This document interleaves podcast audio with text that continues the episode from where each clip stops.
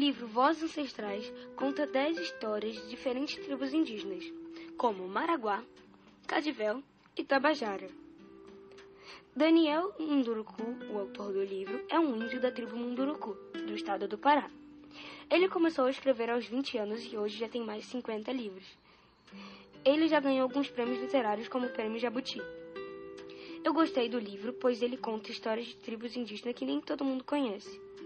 Que é bom, pois assim dá para conhecer mais histórias de diferentes tribos e um pouco mais sobre o folclore delas.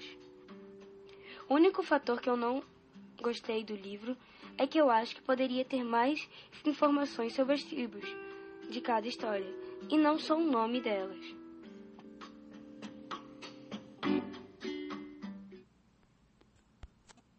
Olá, seja bem-vindo a mais um IndigeCast, o podcast onde falamos sobre os povos indígenas. E bem, no podcast de hoje eu vou estar falando, fazendo uma análise mais precisamente do livro de Daniel Munduruku, o livro Vozes Ancestrais 10 Contos Indígenas. E, bem, se você não conhece o Daniel Munduruku, aqui vai uma breve biografia dele. Daniel Munduruku nasceu em Belém do Pará, filho do povo indígena Munduruku, formado em filosofia com licenciatura em História e Psicologia. Integrou o programa de pós-graduação antropologia social na USP e ele deu aula durante 10 anos. Mas bem, o livro se trata de basicamente alguns contos indígenas. E é importante lembrar, no caso, que se você quer entender o livro corretamente, é melhor que você não tenha alguns preconceitos com essas histórias, porque elas não são canônicas para você, na sua religião mas elas provavelmente são canônicas na religião dos indígenas, então é sempre bom você respeitar a crença de cada uma pessoa. Temos vários pontos positivos no livro, pelo fato dele ser aconchegante de ler, e também de contar alguns contos religiosos, o que ajuda a abrirmos as nossas cabeças e nos colocarmos um lugar do outro. E nesse podcast, eu não quero dar exatamente spoilers do livro, para não estragar a experiência se algum de vocês quiserem ler o livro. Mas bem, eu vou estar tá usando só o Paiter Surui, que é o primeiro conto que ele conta no livro. Bem, nesse conto é basicamente uma história religiosa de como os pais recriaram o povo da tribo Paiter Surui. O que é basicamente que tem algumas onças que comeram todos os povos indígenas.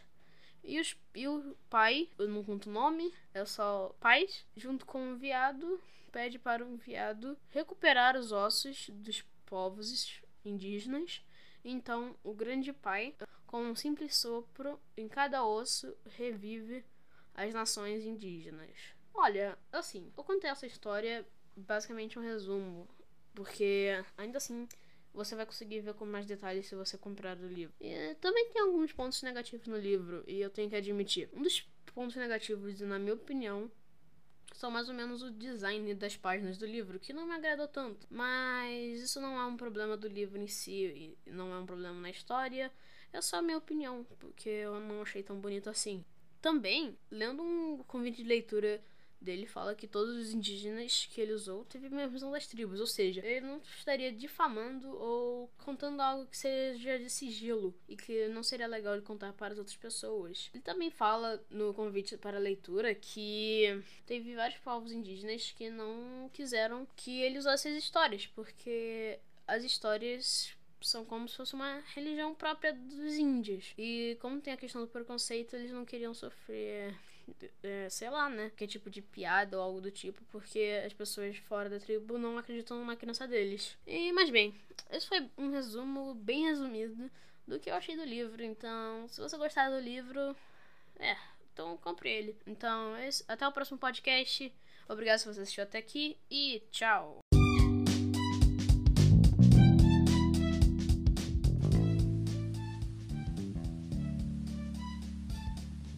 Oi, sejam bem-vindos ao nosso podcast Momento Leitor. Aqui quem fala é a Rafa. E aqui quem fala é o Antônio. E hoje a gente vai falar sobre o livro Romeu Guarani e Julieta Capuleto, do César Obeide. Romeu Guarani e Julieta Capuleto é uma tragédia romântica que aborda, junto da história, críticas sociais sobre a atual situação da demarcação das terras indígenas. Um jovem Guarani, Romeu, acaba conhecendo Julieta, filha do latifundiário que quer tomar as terras da sua aldeia. Eles se apaixonam no piscar de olhos, mas pelo conflito que existia entre suas famílias, sabiam que ia acabar tudo em confusão.